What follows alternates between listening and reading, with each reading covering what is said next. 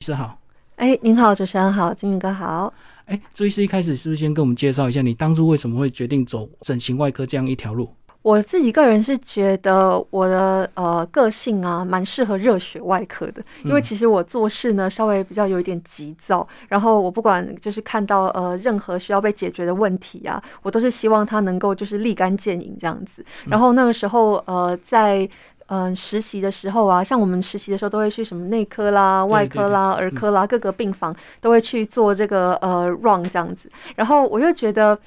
内科的病人对我来讲是有一点太 suffer 了，因为 他们就是躺在那里，然后呃，你给他一些药，他也没有办法变好。然后呢，但是呢，假设你不给药，他一时半刻好像也死不了。然后对我来讲，我觉得那是一个就是身心的煎熬。其实我我不是因为我没有爱心，不愿意去看这些老人，而是 这真的对我来讲算是一个嗯。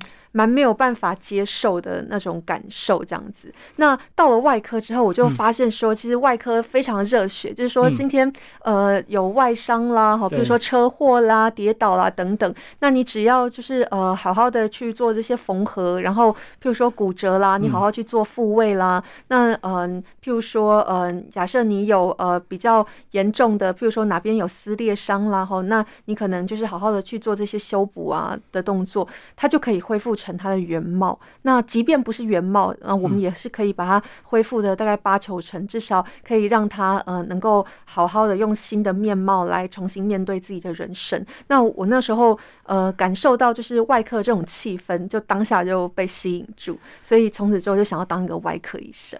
所以他当下可以看到成果就对了，对，把它急救整形完或者是把它重建完之后，就可以看得到那个效果，不像内科要慢慢耗。对，没错，而且慢慢耗，可能你也真的，你只是陪伴他去走他的最后一程，但是你大概呃，可能没有办法有很大的机会可以看到他完全的好转。那但是外科就不太一样，所以我其实是蛮喜欢这些步调。那另外就是说我对于呃人体的这些解剖的构造啊，我是非常有兴趣啊。因为在大学的时候，像我们医学呃医学系都会去学，比如说解剖学啦、组织学啦，哦，然后生理学等等，我就发现我对解剖学就是。是特别的在行，那所有的科目里面，我就是解剖考的最好这样子。可是这个对很多医学系的学生都是煎熬哎，因为要解剖大体嘛，对啊，对啊，真的要去看那些人体结构，血淋淋的。对对对，嗯，其实我我虽然我不是那种很变态，然后看到血会兴奋的那一种，我不是，我先说我不是，但是我得说，第一个我不怕就已经算是一个很大的优势了，因为嗯。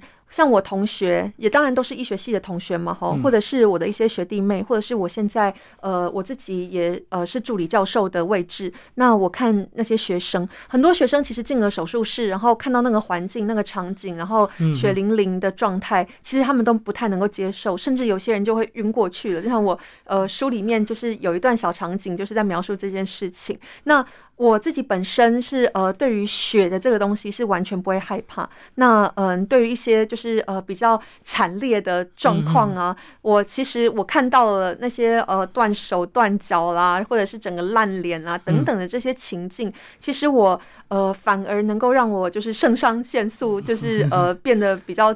激发，然后让我变成一个比较兴奋的状态，去应应这些需要我就是马上处理的事情或者是危机，所以我呃觉得。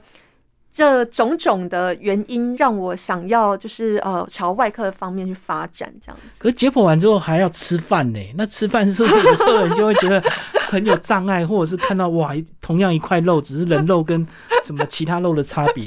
你那时候都没有这些障碍吗？我跟您说，我大学呃三年级的时候第一次解剖大体实验室，然后那个时候就是解剖完第一堂课之后，然后到了呃餐厅。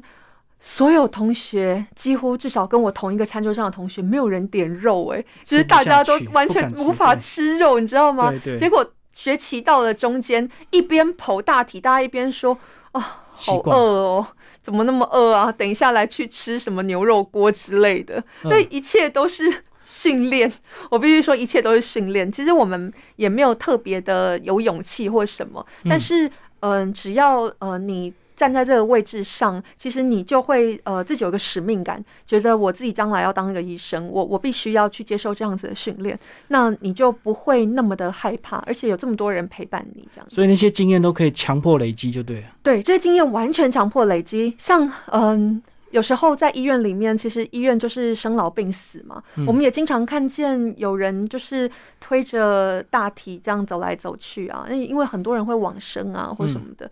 有时候你呃，可能譬如说以前医学生哈，一开始刚进去实习的时候，看到一次，你可能心里会诶，就是震一下这样子，觉得好像有什么，好像看到什么不好的东西或什么，会心里会有一点点疙瘩。那现在根本就是每天就是哪一个哪一个病房不死人。哪一个 开刀房不死人的那种感觉，就完全都不会有任何担忧或者是惧怕的感觉。那过不去的人是不是就转学了？哎，过不哎有哦，像我有我有同学就是呃念医学系念到一半，他就可能就转理工科或什么的，可能还是没办法去接受嗯一些像我们一些比较呃大体解剖啦，或者是呃像是一些嗯。组织学啊，一些你真正就是要见血，或者是真正要看到一些比较呃惊恐的画面，这样子。那你觉得男女生有没有差别啊？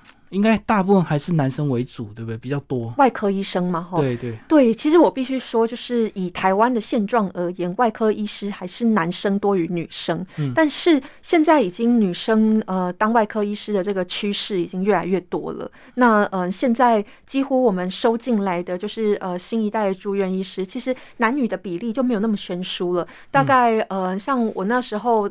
呃，当住院医师的时候，大概也有一个呃，大概七三比吧，然后现在可能就又拉更近了，就是拉到快要五五分了，所以我是觉得。呃，女生哈，其实她并不是她的能力不足以去担任外科医师的这个职位，而是说这个社会有没有给予女生一个嗯比较友善的环境。譬如说，外科医生因为工作非常的辛劳，那女生可能刚好在这一段呃工作的期间，其实她同时要呃负起就是呃孕育新生命的这样子的使命，然后还要担任就是家庭里面就是相对来讲很重要的角色，所以变得说呃有很多的女生其实她。在呃，他的适婚年龄或者是在他的适育年龄的中间，刚好遇到了我们这个外科的训练最精华的时光。那他变成说，他同时要做两件事情的时候，他可能会非常困难。所以很大部分的呃女性外科医师，她可能就会嗯，譬如说就。Delay 他生小孩的时间，哦，或者是 delay 他的结婚的时间，这样子。所以我觉得困难是困难在这个部分，倒不是说我们女生呃在执行手术上面来讲，或是看病人来讲有什么障碍没有。我觉得女生其实很适合当外科医生的，就只要社会可以给予一个比较友善的环境的话。嗯，那我们再来讲所谓的外科跟整形外科，它有什么样的差别？还是说整形外科它需要更多的一个训练？嗯。其实哦，呃，很多人都对于整形这个，嗯，有一点以为是医美的整形，对对对。其实我是觉得非常可惜，但这也是我写这本书就是最真切的目的。我就是想要告诉大家，嗯，所谓的美容，或者不管你是微整形或者是美容手术，这个都只是整形外科里面的一个部分而已。嗯，其实整形外科有很大的部分哈，它是在做呃真正的重建的工作。那整形外科一开始它呃会变成一个专科独立起来，就是因为在呃外科上面遇到了很多的问题，譬如说有一些伤口你很难去做缝合啦，那有一些呃比较大面积的伤口可能很难去做这个重建呢。那这些问题大大小小的，本来譬如说呃一般外科的医生他有遇到了他一般外科的伤口很难重建，胸腔外科的医生他也有遇到他的胸腔外科的伤口很难重建。那每一个科别哦都有遇到他自己的伤口很难重建。或者是呃遇到他自己的某一个呃部分的可能专长没有办法克服的，那这一些问题全部搜集起来，最后为了解决这些问题，独立成了一个专科，叫做整形外科。所以整形外科在一开始我们叫它 surgeon surgeon，就是外科医生中的外科医师，就是因为他是呃被独立出来要帮其他的外科来解决问题的。可是，如果在一起会诊做手术，会不会有冲突啊？就是外科医师认为应该怎么样，你们整形外科的意见不一样。其实呃，应该是说我们整形外科也是外科里面的一环了哈。所以呃，我们通常如果要跟别的科别一起配合的时候，大家都会有一个完美的计划。哦，要有手术计划，对对，会有手术计划。那这个计划，我刚才说完美，好像也呃这样讲也不是非常正确了。应该是说呃，我们有一个我们心中觉得比较呃妥善的计划顺序就对顺序对。那我们会彼此讨论。嗯嗯，但是真的实践下去还是会有意外的状况，在书里就有讲到很多手术现场，对，手术现场会有很多呃意外的状况发生，确实是这个样子。那这也是我们觉得比较刺激的地方。而且在里面有提到，很多时候你本来正在休假状态，或者是这个呃休息状态，突然公务机响了，就要赶快到诊呃急诊室里面去会诊，马上要处理。对，没错，没错。事实上，跟那个呃电视剧其实都演的蛮像的。我不知道最近大家有没有看一个呃去年跟前年都还蛮火红的一部韩剧，叫做《机智医师生活》。那呃，其实之前的一些就是呃，不管是日剧、韩剧、美剧啊，其实都有演出这样的场景。然后呢，这些场景我觉得真的都是。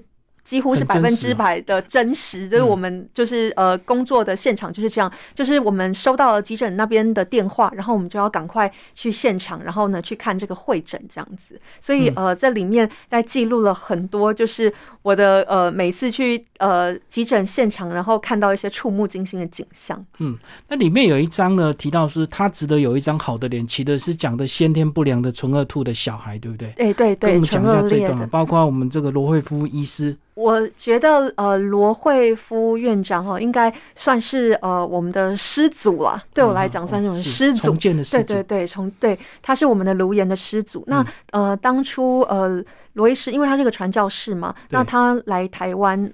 嗯，进行了呃许多，就是在呃台湾的这个不管是呃整形外科哦，或者是呃在这个呃加护病房等等的这些医疗体系的建制，都有非常非常大的贡献。那这些呃无与伦比的贡献。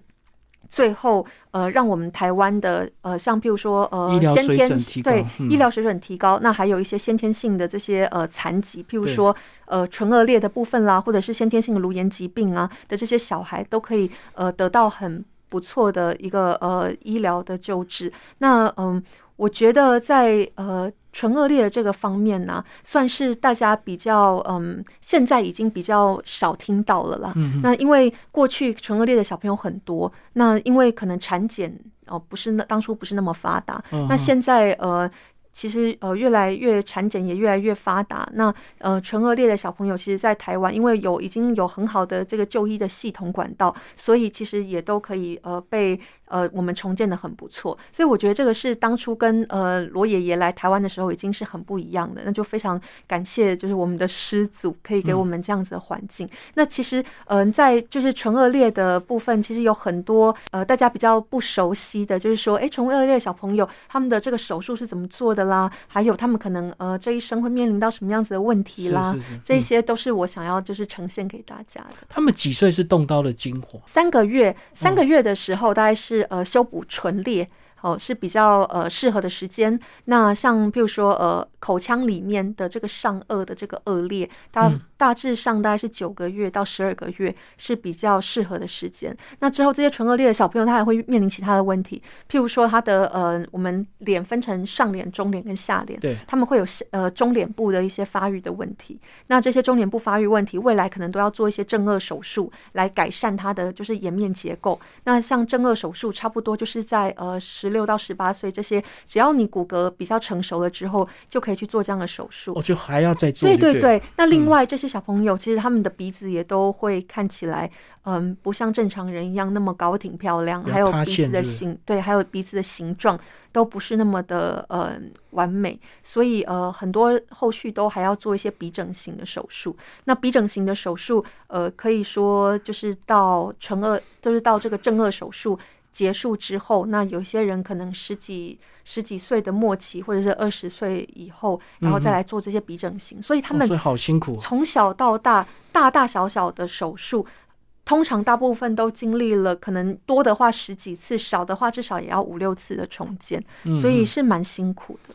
好，那刚刚讲的这个是先天的因素，那其实后面呢，在书里提到很多都是后天的，包括很多急诊或者是车祸意外，很多意外状况突然跑来的，你们就当下就要赶快判断要怎么处理。对啊，像譬如说，呃，很多我书里有没有讲到，呃，断手指的啦，或者是断手腕的啦，或者是那种呃，就是坏死性筋膜炎啦，整个下肢都双下肢都整个呃被感染的啦，可能有一些严重的还要截肢的啦，这些都是我们的呃医疗的范畴。那整形外科比较特别，就是我们会做显微手术。那所谓的显微手术跟微创不是同一件事情哦，很多人都以为显微手术是微创，因为可能都有个微字嘛，就觉得。可能是一样的东西，其实它是不一样的。显微手术是呃，我们在要结合这个神经跟血管的时候，因为你看手指头这么小一只，那它的血管一定更小。那你要怎么样去把这么小的呃血管把它缝合起来？那就要用到显微镜，跟比头发还要细的线跟针。对对对，那是什么线？那是呃耐龙线哦，那是耐龙。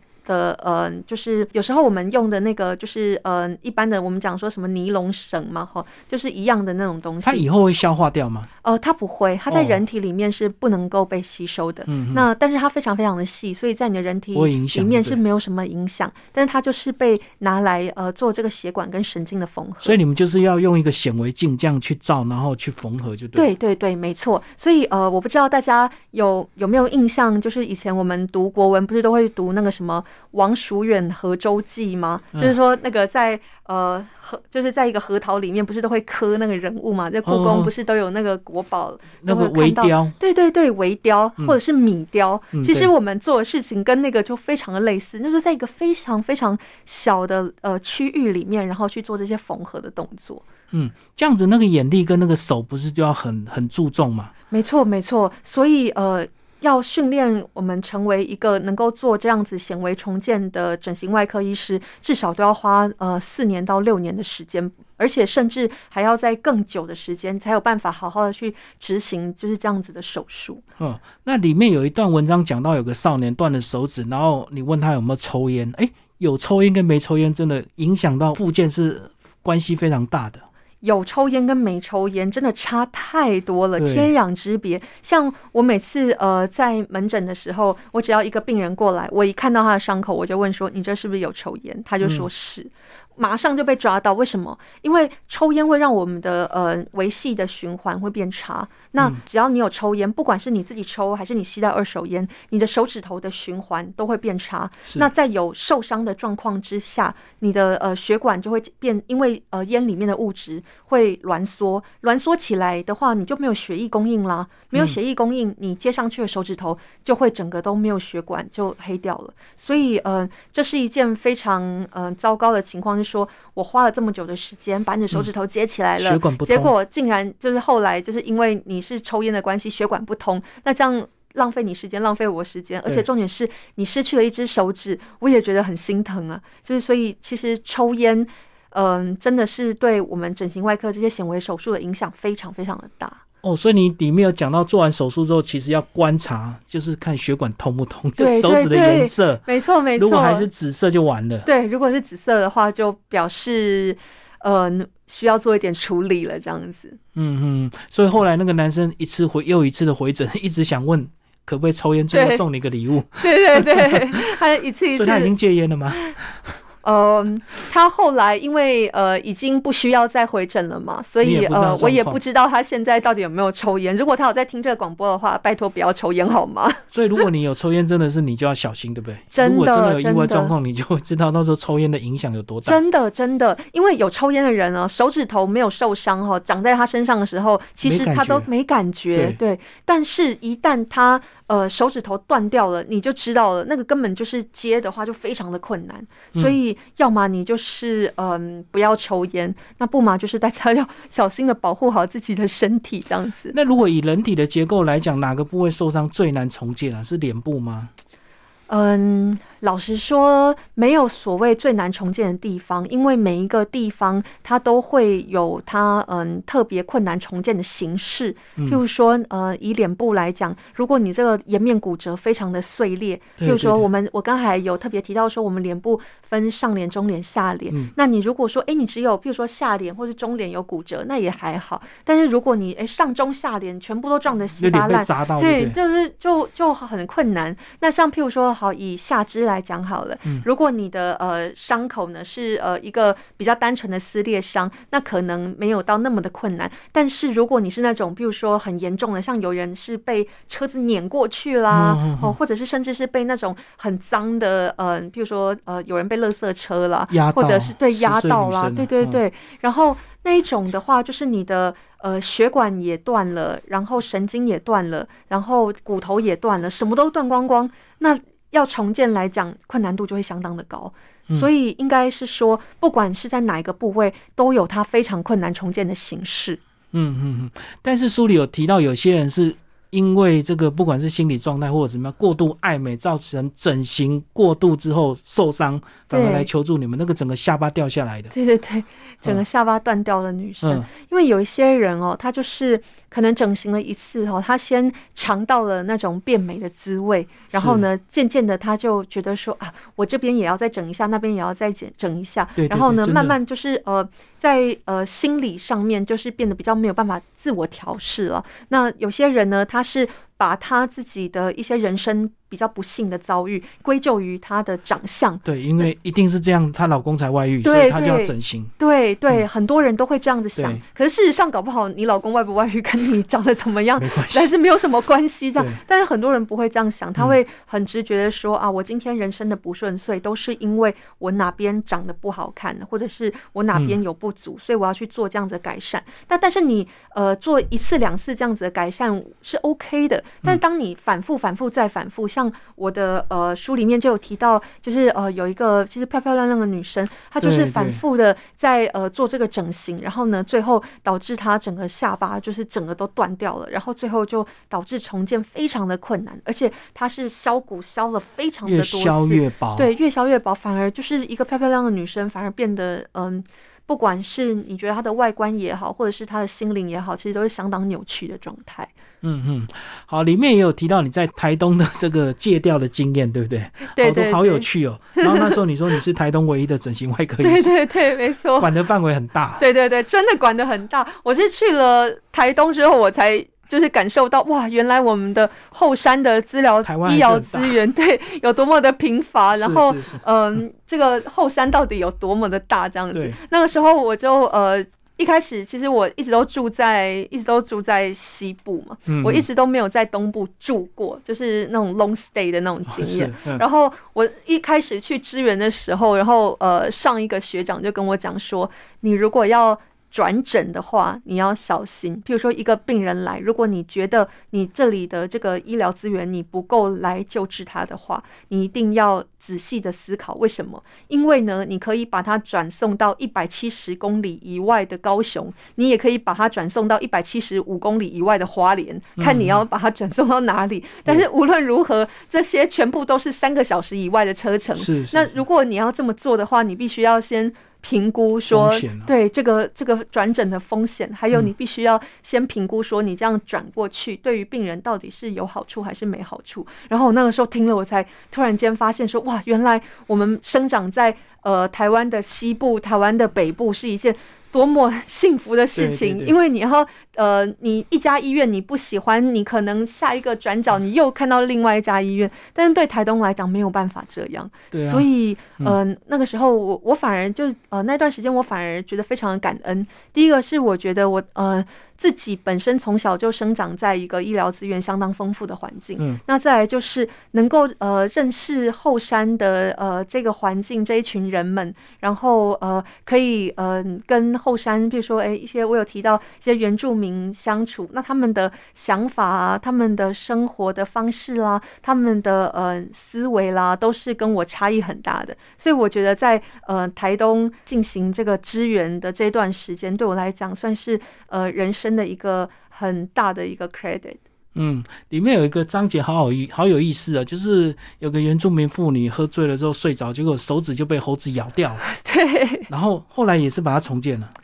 这个就比较呃神奇了，因为嗯、如果猴子吃掉了，对，猴子把他的手指头给吃掉了，那真的很夸张。因为我们前一，我真的前一天还在还在那个就是知本国家森林游乐园，然后在玩的时候，就发现那边的猴子很凶啊。然后呃，我我里面有写，就是我书中我带着呃一些就是同事，然后一起去。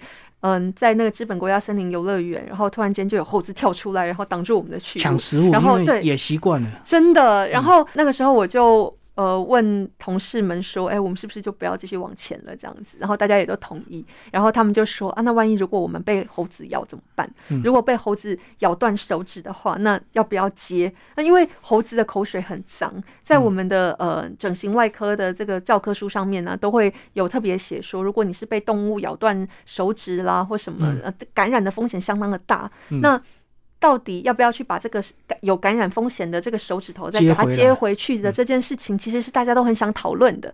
然后结果突然间隔天我就收到这样子的电话了，我又说这个是什么？这个叫一语成谶还是怎么样？嗯真的很夸张，怎么台东会有这么特别的机转这样子？那我们在呃西部是永远不可能有遇到有人来是说什么猴子跟你咬断手指，这不可能的。嗯后来发现。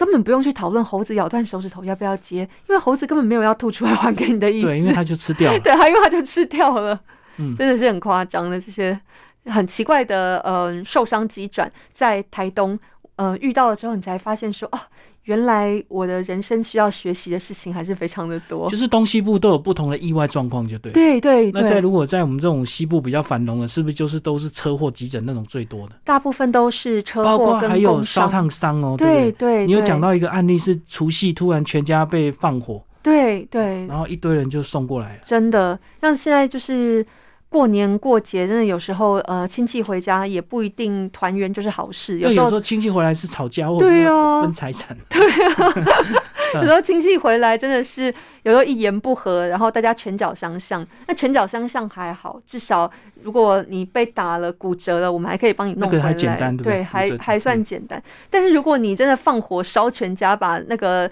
把你的家人烧的，就是全身就是一点嗯好的皮都不剩的时候，那真的是。烧烫伤的面积有多少，死亡率就有多少。嗯那如果你烧烫伤的面积百分之呃八九十，你的死亡率就是百分之八九十。所以这对我们来讲，呃，治疗烧烫伤其实是一个呃相当需要嗯、呃、整形外科医师的细心耐心哦，以及还有呃我们照顾重症病患的这些能力哦，这些都是呃我们在照顾烧烫伤病人的时候我们所需要具备的。对，而且他皮肤失去功能之后，其实后面的路会很辛苦，对，不能排汗啊什么的。对啊，因为你嗯、皮肤不但不能排汗，而且还会有一些疤痕挛缩的情境。对对对对，譬如说我我们手啊、脚啊、肢体上很多地方的关节，如果我现在呃因为疤痕的挛缩的关系，我的手伸不直，我的脚伸不直，那我们平常在动作上面，你就会呃有一些障碍。所以呃，在烧烫伤的病人来讲，他们就是要反反复复去进行这些呃，譬如说呃伤口的清创啦，哦对对然后疤痕的修补啦，嗯等等的这些问题。所以呃，烧烫伤是一个相当痛苦的呃外伤急转。好，最后医师其实还有个专场啊，就是 你会这个画画创作，是我们跟我们介绍你后面这几幅画。哦、o k 嗯，我我必须说，就是老实说，我也不是说呃天生就非常的会画画，就是嗯、呃是进了整形外科之后，我才开始感受到到底画画对一个整形外科的培养来讲有多重要。嗯那像譬如说，我做很多颅颜部的重建，然后还有一些呃脸部的一些呃整形。那当然我也有做那些就是呃纯粹是为了美容的整形啦，然后嗯譬如说嗯。做眼袋啦、双眼皮啦，嘿，对对对，这些纯美容的这些呃整形我都有在做。那呃做了这些手术之后，你会开始会觉得说，哎，有一些譬如说脸部的结构上面呢，哈，我们嗯必须要在更加的注意，有些比例的上面哈，我们必须要呃能够符合一些呃特殊，譬如说教科书上面写的一些完美比例，你才嗯。有呃办法把一个呃，我们应该讲客户了哈，嗯把客户做成是他想要的形态。譬如说，呃，黄金比例，脸部的一些黄金比例的一些建构上来说，其实有一些艺术啊、绘画啦，或者是雕刻的基础，对我们来讲是相当有帮助的。嗯那所以我就开始呃去进行这些嗯绘画的学习跟艺术创作。那这本书里面呢，就有附了就是呃三个我比较我自己觉得我比较喜欢的嗯脸部骨折的这个呃创作。那因为这三张可能对一般人来讲看起来就是三个骷髅头，然后有着不同的 style 跟不同的嗯色系这样子。那其实这里面是藏有一些呃小小小小的，就是大家没有办法一眼就注意到的地方，就是这些骨头都有骨折。像譬如说，哦像譬如说，哎、我们翻到最后一面的这一个紫色的这一个，哦，这个比较有 Jazz 风格的，这个它就有颧骨的骨折，有发现它这个地方有很多，像这个地方就是有很多的这个破碎的感觉。哦，你不讲还不会注意，对不对？是不嗯是没有办法马上注意？但是呢，哎，你一翻过来这一张，哦，嗯这一张，呃，我故意要把它就是做成就是这个有点向日葵男孩的感觉。你可以看到，哎，他的这个颧骨就没有骨折咯，但是他骨折的地方是另外一边，是这里。有看到他在这个下颌骨的这个地方就有个骨折。嗯那你如果回来看前一张，你就会发现，哎，前一张没有这个问题。嗯是嗯，所以可以互相比对。那再来呢，这一张绿色的这个部分呢，我又必须说，因为呢，我想要向我那个最爱的这个呃僵尸片的那个 僵尸片的演员林正英大师致敬，因为我从小就看他的僵尸片，我超级爱看僵尸先生。我僵尸先生是看到那个就是影带坏掉，然后还要再去再买一卷的那一种，因为我很喜欢看僵尸片，所以呢，我就一直对于就是呃僵尸要贴符啊，要暂时停止呼吸的这件事情，就是印象非常深刻。那我们画一张这个呢，我可以看到，其实这个嗯、呃这张骨头啊，它在这个颧骨的这个骨弓的地方啊，然后还有这个跟额骨相交界的地方啊，还有他的眼窝里面，还有他的鼻梁骨这个地方都是骨折。嗯嗯嗯，但是可能如果不特别说的话，或许呃观众、听众朋友不会发现。所以，嗯、其实我想要分享的是说，嗯，这个世界上，我想会特别就是呃去画头颅骨的艺术家，虽然可能呃不是很多，但是也不乏有其人。不过，会特别要针对这个骨折的部分去做这个创作的话，我想，嗯，应该除了如果你是，除非你是教科书的作者，不然的话，应该不会有人去做这样的创作。所以我那时候就突发奇想。对自己工作的一个疗愈，就对了。对啊，然后顺便可以用嗯一些看起来比较相对来讲比较没有那么恐怖的图来教育民众说，哎，我们的骨折还有分成很多的形式跟。所以这也是你为什么会成立一个粉砖，然后写的都是比较通俗的医学常识，跟哦大家互动这样。主要是想要跟大家分享一下工作上面的一些有趣的事情了。那也不是说呃，希望说有什么很高尚的目的，说我一定要教育民众怎么样或什么，嗯嗯嗯只是希望说，哎、用一个分享的形式，然后呃，让大家觉得在。欢笑声中，也可以同时去呃体会到一些我们嗯、整形外科的呃工作范畴，还有一些呃病人他们的医疗上面的一些苦痛，这样子。好，最后朱医师把推荐人介绍一下。哦，好，呃，推荐人啊，就是呃，帮我写序的是呃我的恩师陈玉瑞教授。嗯那呃，陈教授呢，他他是呃我们医院的这个医疗决策委员会的这个名誉主任委员，然后呢，也是长安大学的教授。那呃，陈教授他呃算是整个世界的整形外科里面嗯赫赫有名的人物。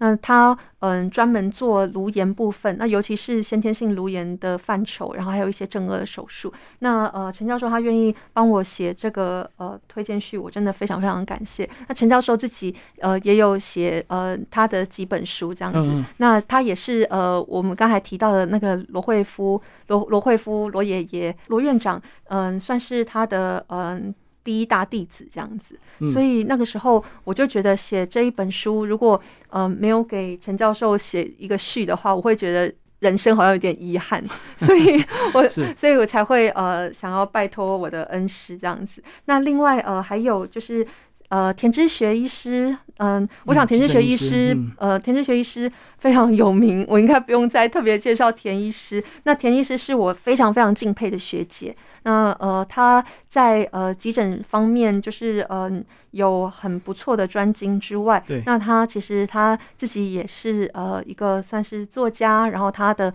呃粉丝专业上面也有非常非常多的人在 follow。那我我我真的也很感谢田医师嗯推荐我这本书。那再就是另外一位也很棒的急诊医师贾卫医师。那呃贾医师他呃也是一样在呃不管是在急诊啊或者是呃。外科方面也都是学有专精，那我很感谢这两位医师，就是愿意这样子推荐。那另外呢，就是呃，医师 YouTuber 苍兰哥，虽然我没有直接看过苍兰哥本人，我只有看他的那个 YouTube，但是我真的非常感谢他愿意在嗯，其实完全算是。不认识我的情况下，纯粹是为了嗯我的文字而愿意来推荐这一本书，所以在此感谢您，苍兰哥。虽然我不知道您呃有没有就是现在收到我的赠书了没这样子，但是我真的非常感谢您。然后最后是呃我的艺术家朋友呃罗展鹏，那呃罗展鹏罗老师呢？哦，他人体画的非常超级棒，他是我的偶像，真的。所以您也有呃采访过采访过那。那个罗老师，我真的觉得他的画作真的是让我非常非常的惊艳。而且我记得我那个时候去奇美博物馆，那个时候其实我对于创作这件事情还没有概念的时候，一整排画作看下去，我只对他的画作有印象。然后我就看了一下，就是这个画是哎罗展鹏，叫做罗展鹏的这位艺术家画的，因为他的名字老实说听起来好像有一点。稍微比较呃 比较年长一点，比较年长一点。那后来我才发现，原来罗老师跟我的呃年龄其实相仿。然后我就非常的惊讶。然后有一次，我就呃借由就是我自己。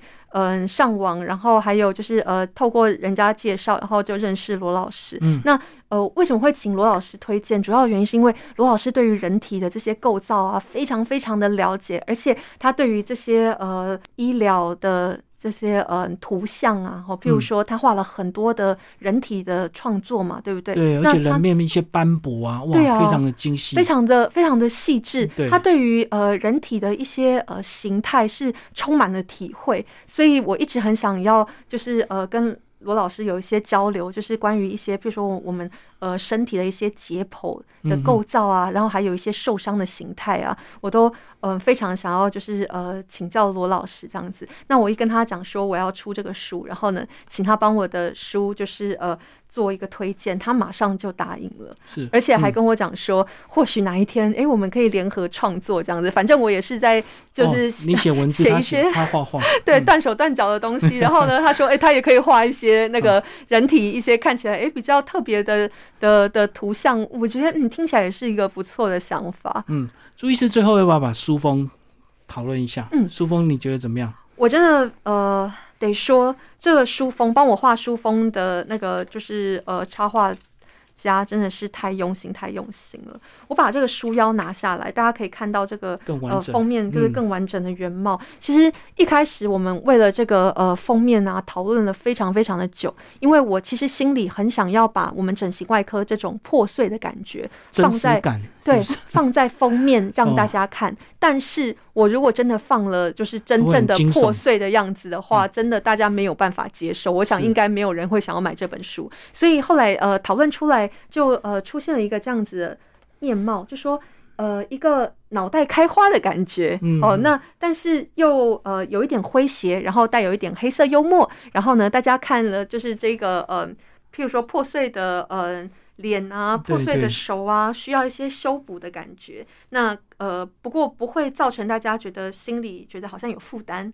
然后一开始的这个嗯，这个比较嗯脸部残缺破碎的这个女生哈，她穿的是绿色的衣服，然后看起来是比较冷色调的这个形态。那我希望呃这本书其实同时也要给人家温暖的感受，所以呃我。我们特别就是在这个书封的这个其他的部分弄了一些比较呃暖色调的一些元素，譬如说像这样子的花啊，然后那像看起来就是嗯比较温暖一点。那所以告诉大家说，哎，其实虽然虽然可能我们有破碎的脸，我们可能有破碎的手，但是我们还是有机会拥有一个完整的心灵。所以要让大家可以看到这本书都有一种温暖的感受。所以这也是整形外科在做的事情，不是把你医好就好，还要医得更好，就对。对，没错。所以我在呃最后的地方，我就有告诉大家说，我们整形外科并不是只有满足于就是呃你的心电图上面有一个这个电器波动而已，不是只有让你活着而已。